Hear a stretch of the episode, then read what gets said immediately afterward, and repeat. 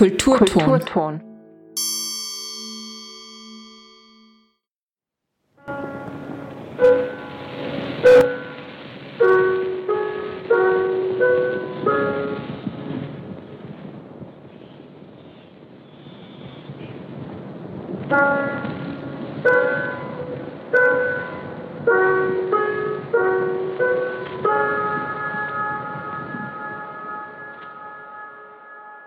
Insgesamt hat die von mir geführte Schutzhaftkartei für den Amtsbereich der hiesigen Gestapo in Innsbruck circa 30.000 Namen umfasst.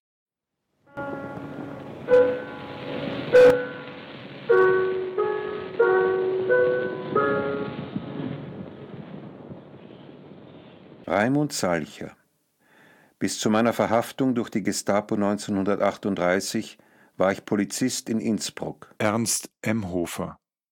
Im Februar 1944 wurde ich von der Gestapo wegen Fluchtbeihilfeverdacht festgenommen.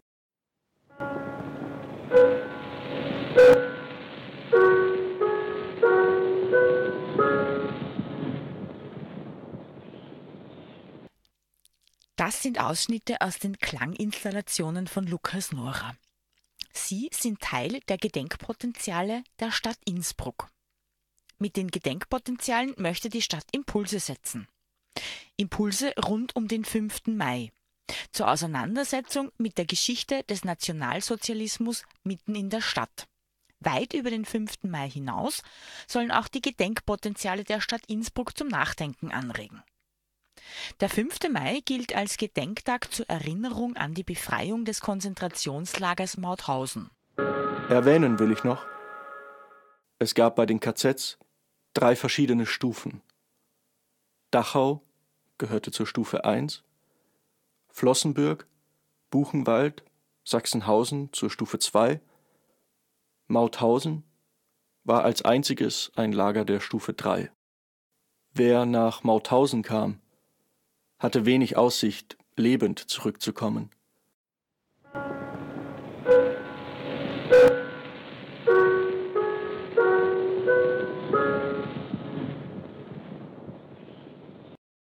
Schon jetzt werden neue Projektideen für das Gedenkjahr 2025 gesucht.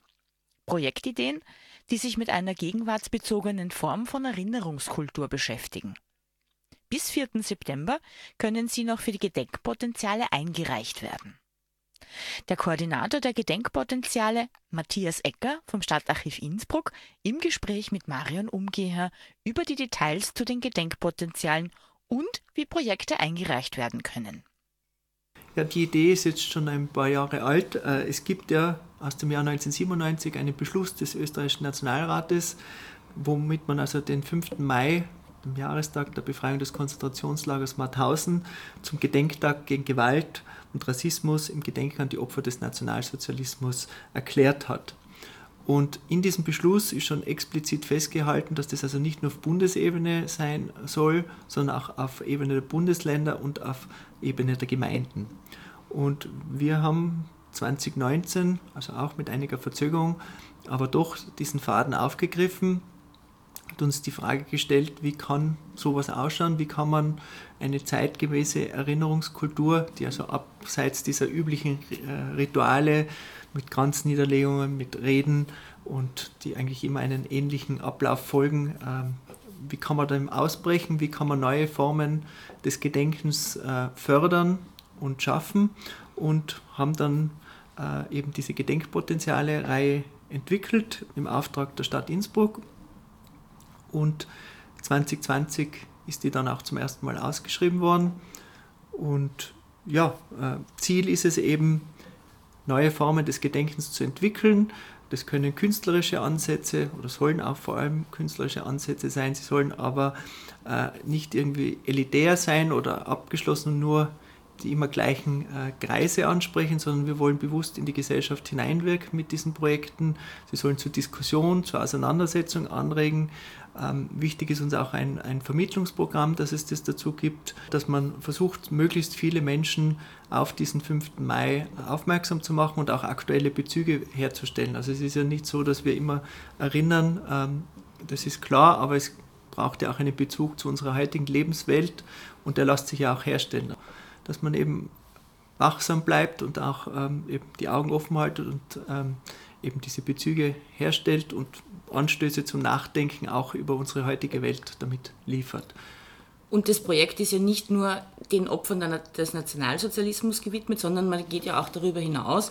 Es, man beschäftigt sich ja auch bewusst mit Opfern von Rassismus, Antisemitismus und Gewalt grundsätzlich. Also das heißt, das ist ein größerer Bogen, der da gespannt wird. Genau, genau.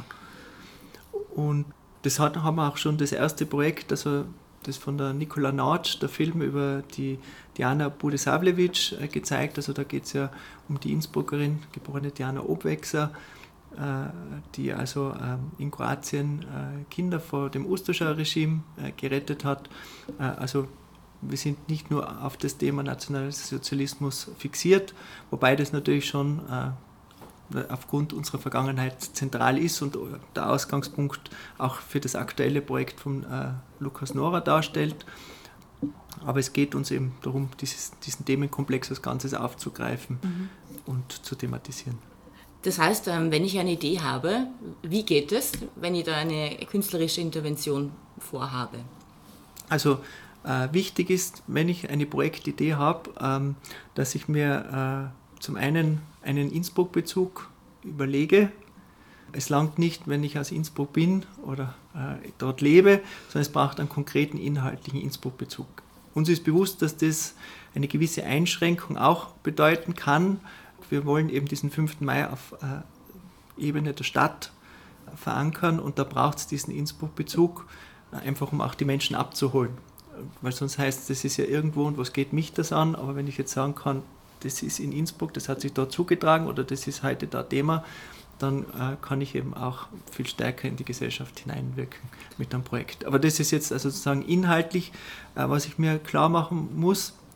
Und sonst gibt es eine Reihe von formalen Kriterien, äh, was auch ganz klar ist, wir fördern keine klassischen Projekte, also keine Publikationen oder irgendwelche Werkschauen oder äh, CD-Produktionen, weil wie gesagt, das gibt es, diese, diese Formen. Wir wollen neue Formen schaffen mit dieser Reihe. Und dann gibt es eigentlich ein paar formale Kriterien, die so ein, die so ein Antrag äh, erfüllen muss. Mhm. Also es braucht eine Kurzbeschreibung in Form eines Abstracts, es braucht eine ausführliche Projektbeschreibung, äh, braucht biografische Angaben, es braucht einen realistischen Zeitplan für die Projektumsetzung. Äh, dazu kommen wir vielleicht noch. Ähm, es braucht dann auch einen Kosten, Plan sozusagen, der muss auch realistisch sein. Also es nutzt uns das schönste Projekt nichts. Es gibt 20.000 Euro, das sei an dieser Stelle auch erwähnt. Also die Gedenkpotenziale sind, äh, wie ich meine, doch äh, anständig dotiert.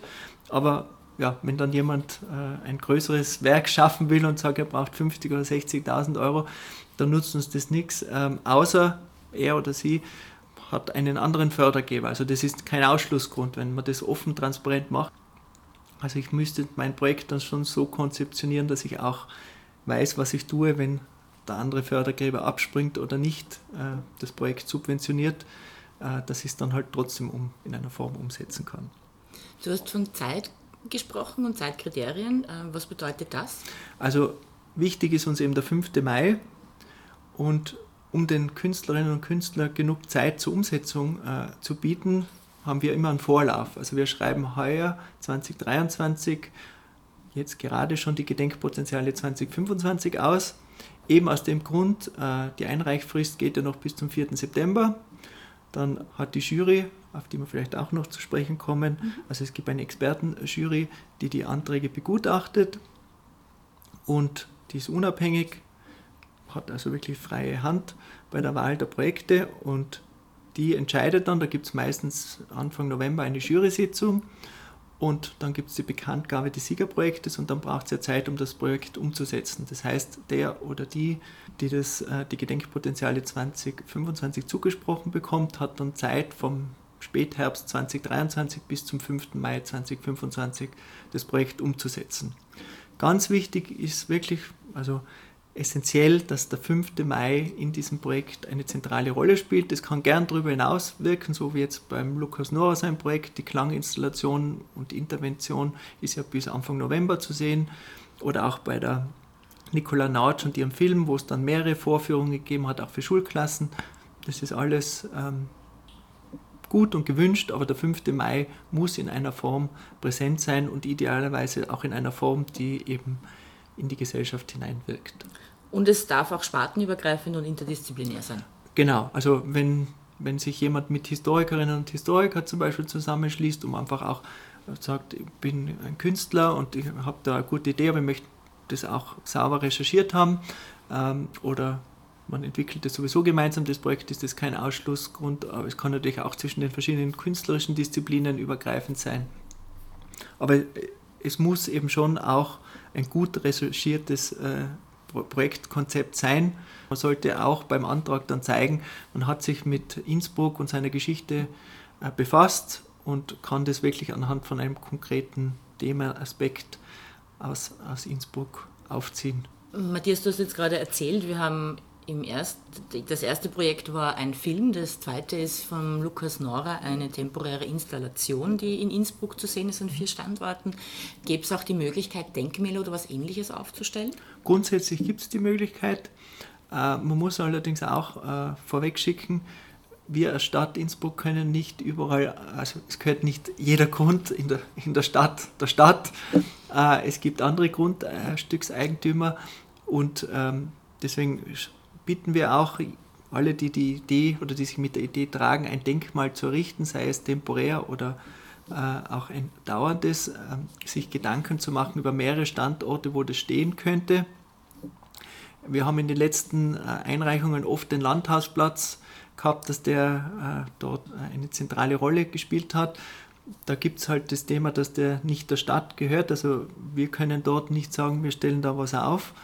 Und ähm, dann wird es schwierig, wenn kein Alternativstandort angeboten ist im, im, im, Konzept oder das nur dort funktionieren kann, weil es eben auf den Landhausplatz äh, sich und seine Geschichte fokussiert, dann wird es schwierig, sowas umzusetzen.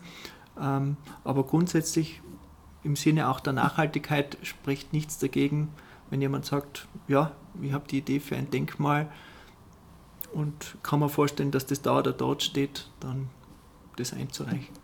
Und der Lukas Nora hat auch erzählt im, im Interview, dass es ja gar nicht so einfach ist, im öffentlichen Raum Ausstellungen oder auch temporäre Interventionen zu planen.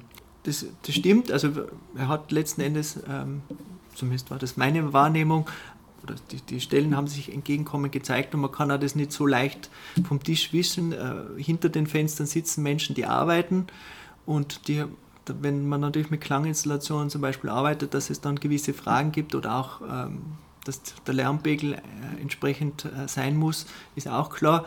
Das sind so praktische Dinge, die man vielleicht ähm, im ersten Moment nicht mitdenkt, aber die wichtig sind. Also das ist, glaube ich, gut, wenn man sowas bedenkt, wenn man in den öffentlichen Raum geht. Also wie geht es Menschen, die dann dauernd damit auch, also wenn da die arbeiten müssen oder da leben müssen, wohnen, ähm, dass man das mitdenkt. Ähm, der Preis ist auch dotiert, also 20.000 mhm. Euro sind doch ein, eine ganz schöne Menge Geld. Finde ich auch persönlich. ähm, ich denke, dass das aber auch wichtig ist. Ähm, erstens ähm, haben wir Fair B-Grundsätze bei der Stadt Innsbruck. Äh, es soll sich niemand selbst ausbeuten, es soll aber auch kein anderer äh, ausgebeutet werden, der jetzt da angestellt wird, dann von jemandem, der das Projekt leitet. Äh, es ist klar, dass Materialien was kosten äh, oder wenn ich Dreharbeiten habe, dass ich Auslagen, äh, Ausgaben habe oder bei Klanginstallationen für die Technik. Deswegen haben wir uns auch entschieden, das so zu dotieren, dass man auch damit wirklich was machen kann. Und es sind auch aus meiner Wahrnehmung, also ich komme aus der, aus der Wissenschaft, ähm, aber die, die Hürden für eine Einreichung, die formalen, bewusst auch recht niederschwellig gehalten. Also es ist klar, es braucht gewisse formale Kriterien, es braucht gewisse ähm, Aufstellungen und Pläne, aber verglichen mit einem FWF-Antrag oder sonst was ist es, glaube ich, machbar. Und wenn es Fragen gibt, äh, stehen natürlich wir, beziehungsweise ich, sehr gerne auch per Mail oder Telefon zu, für Fragen zur Verfügung. Und in Ausnahmefällen könnte man auch ein zweites Projekt fördern, dass dann die Summe geteilt wird. Genau, also das haben wir bewusst auch vorgesehen. Äh, es gibt ja die Jury, die besteht aus fünf Personen. Ähm, es ist unabhängig, es sind äh, Fachleute, es sind Historikerinnen und Historiker, aber auch Künstlerinnen und Künstler oder Filmemacherinnen. jedenfalls Menschen, die sich eben mit Erinnerungskultur in unterschiedlichen Zugängen und Facetten befassten, befasst haben und befassen. Und es könnte ja der Fall eintreten, dass man einmal sagt, es gibt zwei so tolle Projekte und der eine schöpft eh das gar nicht aus, also wir können beide fördern, dann kann die Jury diesen Preis auch teilen und sagen, okay, wir vergeben es zweimal. Wir haben bewusst diese Möglichkeit geschafft, aber auch wissend, dass es ja, wahrscheinlich eher selten eintreten wird, der Fall. Ähm, wichtig ist eben, wie gesagt, dass diese Jury wirklich unabhängig ist, sich äh, frei entscheiden kann. Wir haben auch bei der ersten Ausschreibung äh, die Entscheidung gehabt, dass keines der Projekte förderwürdig war. Auch das finde ich ist eine mutige Entscheidung, gerade bei der ersten, aber ähm, wissend, dass man halt auch einen gewissen Anspruch an diese Reihe stellt, hat es diese Entscheidung gegeben und die Jury ist äh, erneuert sich immer wieder, habe ich gelesen, oder? Genau, auch das war uns wichtig, dass das nicht starr ist, sondern es gibt eben festgelegte äh, Fristen, äh, scheiden äh, nach einer gewissen Zeit immer zwei Mitglieder aus, die nominieren dann eine Nachfolge und so gibt es einen Wechsel da drinnen, dass das auch nicht alles im eigenen Saft immer köchelt, sondern dass es eben einen Wechsel gibt, wo dann vielleicht auch neue Ideen hineinkommen ähm, oder neue Zugänge. Ähm, wir sind auch bei der ganzen Arbeit rund um und um äh, äh, daran, immer noch äh, neue Wege zu gehen. Also es hat jetzt unlängst eine Online-Informationsveranstaltung äh, gegeben, als erste Mal, wo man Fragen hätte stellen können zur, zur, zur Einreichung. Ähm, wir haben Plakat, wir versuchen über die Social-Media-Kanäle der Stadt äh, Werbung zu machen die Einreichungen. Und ich glaube, unterm Strich sind die Chancen auch recht gut. Also wir haben nicht hunderte Einreichungen. Äh, also wenn jemand eine gute solide ausgearbeitete Projektidee hat, dann hat er auch gute Chancen, ähm, einen Preis zu bekommen. Das ist natürlich kein Automatismus. Es besteht auch die Möglichkeit, äh, Projektanträge zu überarbeiten. Also auf Wunsch kriegt jeder und jede von der Jury ein Feedback. Das, auch das war uns wichtig, dass man also nicht einfach sagt, okay, leider nein, sondern dass inhaltlich ähm, Feedback gegeben wird und es besteht auch die Möglichkeit dann, äh, hat es auch schon gegeben, dass die Jury explizit auffordert, das überarbeitet noch einmal einzureichen. Wir haben am Beginn der Sendung Ausschnitte aus dem aktuellen Projekt der Innsbrucker Gedenkpotenziale gehört. Am 30. Mai 1938 wurde ich in das KZ Dachau gebracht, wo ich bis zum September 1939 verbleiben musste. Die Abgabe in das KZ erfolgte ohne Einvernahme und ohne jedes Verhör ausschließlich durch den Beschluss des Kommandanten der Polizei Innsbruck, Gustav Walter, und seiner Zuträger.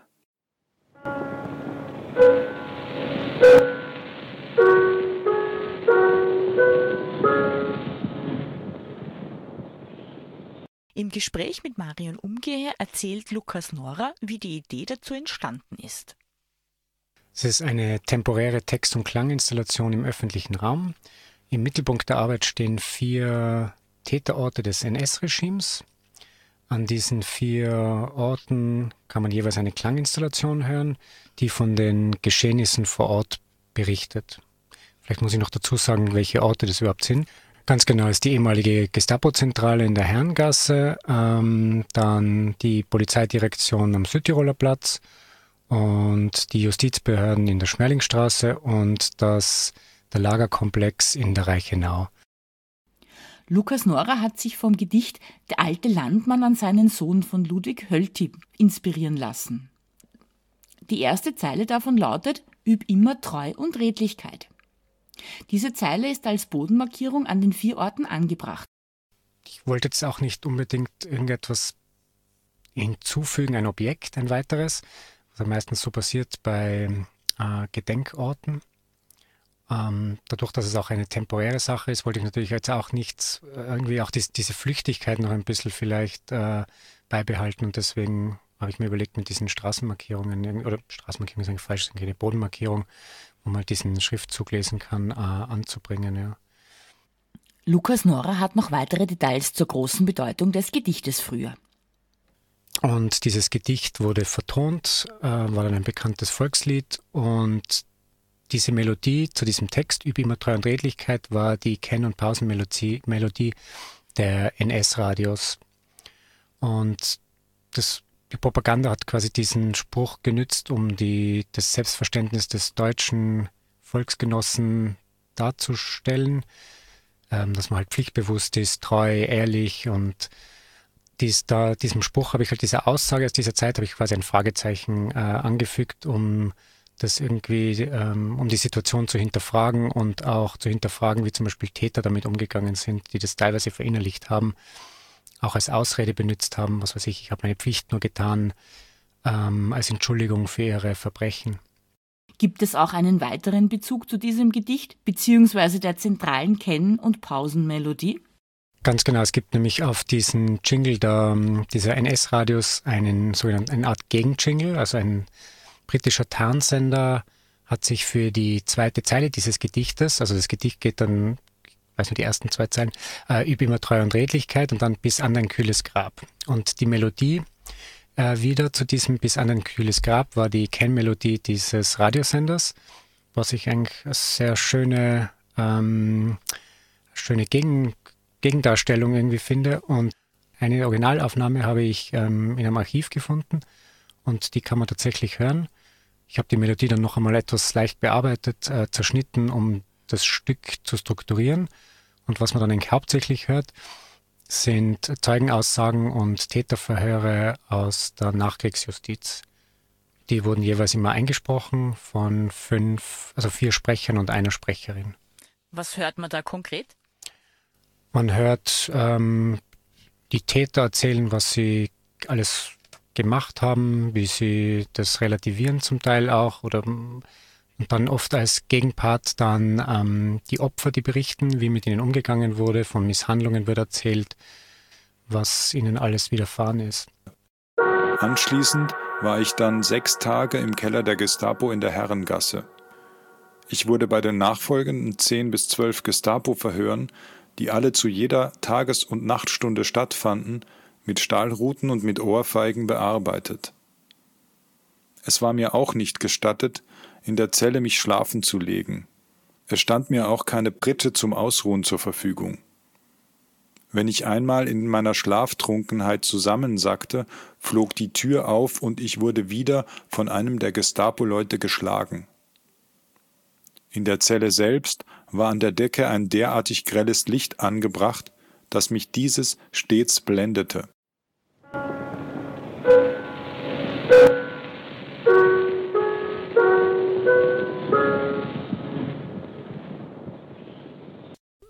Mir ist nämlich aufgefallen, dass meistens die nur den Opfern gedacht wird und was total legitim und auch der, wahrscheinlich der erste und auch richtige Zugang war und ist.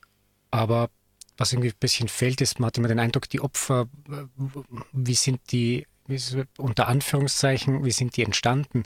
Und da stecken konkrete Taten dahinter. Also eigentlich muss man, ich bin mittlerweile der Meinung, dass Taten wahrscheinlich sogar das falsche Wort ist, sondern Verbrechen in Wirklichkeit. Sehr, sehr, sehr viele Verbrechen. Und wenn man versteht, dass hier wirklich Verbrechen begangen wurden, dann weiß man, dass es auch nicht irgendein abstraktes Böses war, dass da irgendjemanden irgendwo gequält, misshandelt, umgebracht hat, sondern das waren im Grunde wir vor 70, vor 70, 80 Jahren, die diese Taten ähm, durchgeführt haben. Wie war die inhaltliche Arbeit an den Details? Gibt es eine Lebensgeschichte, die Lukas Nora besonders in Erinnerung geblieben ist? Ist schwierig. Ich glaube eher fast die Masse. Also die, ähm, das ist einfach tatsächlich nicht mehr beim Durcharbeiten der Akten, es hat einfach dann nicht mehr aufgehört. Also teilweise dann so auf der nächsten Seite weitergeblättert und dann sind die Misshandlungen noch immer schlimmer geworden. Das ist so, wo man sich dachte, das geht fast überhaupt nicht mehr. Eher eigentlich die, die Summe der, der gesamten Ereignisse. Also das könnte ich jetzt, ich habe natürlich einzelne Personen so ein bisschen rausgepickt, ähm, ähm, aber gar nicht, ich wollte auch jetzt gar nicht da jetzt das Allerdramatischste irgendwie in den, in den Vordergrund rücken, sondern eher Geschichten, die vielleicht halbwegs stringent so dieses System ein bisschen ähm, aufzeigen und das Ineinandergreifen der, der verschiedenen Institutionen. In dem Fall ist es wirklich so, dass, glaube ich, drei verschiedene Varianten für vier Orte entstanden sind. Im Südtiroler Platz ist äh, beim Bahnhof einfach mega viel Verkehr und aus technischen Gründen war es nicht möglich, dort einen Lautsprecher zu installieren. Jetzt kann man das quasi über einen QR-Code das Stück anhören. Und in der Schmerlingstraße und in der Reichenau ist es einfach mehr oder weniger so, wie ich es konzipiert habe. Es gibt diese Bodenmarkierung und den, den Lautsprecher und man, wenn man dort hinkommt, wird automatisch das Stück abgespielt. Ähm, für die Herrengasse und für den Standort ähm, am Südtiroler Platz ist es ein Stück, weil die Überschneidungen so, so stark waren zwischen den beiden Institutionen. Also sie müssen, glaube ich, sehr, sehr eng zusammengearbeitet haben tatsächlich, dass es für mich keinen Sinn gemacht hat, da irgendwie zwei Stücke draus zu machen. Dann der Justizbereich natürlich ein sehr spezieller Bereich. Das ist in der Schmerlingstraße. Dort habe ich ein eigenes Stück gemacht und die Reichenau sowieso, ja. Wie lang sind die? Ich würde sagen zwischen 12 und 18 Minuten. Und, und es gibt noch ein Zusatzstück, ähm, das gibt es aber nur auf der Projektwebseite, wo dann die ganzen Täter und die Opfer, die jeweils äh, vorkommen, weiß man die Namen und auch welche, äh, welche Funktion sie zum Beispiel hatten oder was ihnen so ganz grob passiert ist. Ja. Was zeichnet die Gedenkpotenziale aus? Ich glaube, das erste Projekt war ein Filmprojekt. Nun, mein Projekt ist äh, Kunst im öffentlichen Raum. Also was ist sehr spannend zu sehen, was als nächstes kommt, denke ich mir. Also es könnte irgendwie so wie so, eine, so ein Forschungslabor fast sein für verschiedene Arten von Gedenken, wo man ganz, ganz unterschiedliche Sachen irgendwie ähm, ausprobieren kann. Warum ist Erinnerungskultur heute weiterhin wichtig? Es gibt immer mehr Leute, die, die leugnen, die zweifeln. Ich habe auch jetzt beim Aufbau erlebt, wie Leute mich kritisch, um das höflich zu formulieren, kritisch dem Projekt gegenübergestanden sind. So quasi nach 80 Jahren, jetzt kommst du da daher, das braucht man doch überhaupt nicht. Also ich habe den Eindruck, dass da durchaus Emotionen geweckt werden und dass sich Leute da irgendwie auf den Schlips getreten fühlen, eventuell, aus welchen Gründen auch immer, weil 80 Jahre später ist jetzt die eigene Täterschaft ja nicht mehr vorhanden in der NS-Zeit. Vielleicht war sie in der Familie vorhanden, aber na, ich glaube auch, wenn man sich anschaut, wie viel Rassismus und Antisemitismus noch grassiert, glaube ich, ist es ist der Nationalsozialismus ein sehr anschauliches Beispiel, um zu zeigen, wo solche Tendenzen hinführen können. Für Nordtirol sind mehr als 30 Exekutionen von Fremdarbeitern und Kriegsgefangenen im Auftrag der Gestapo nachgewiesen.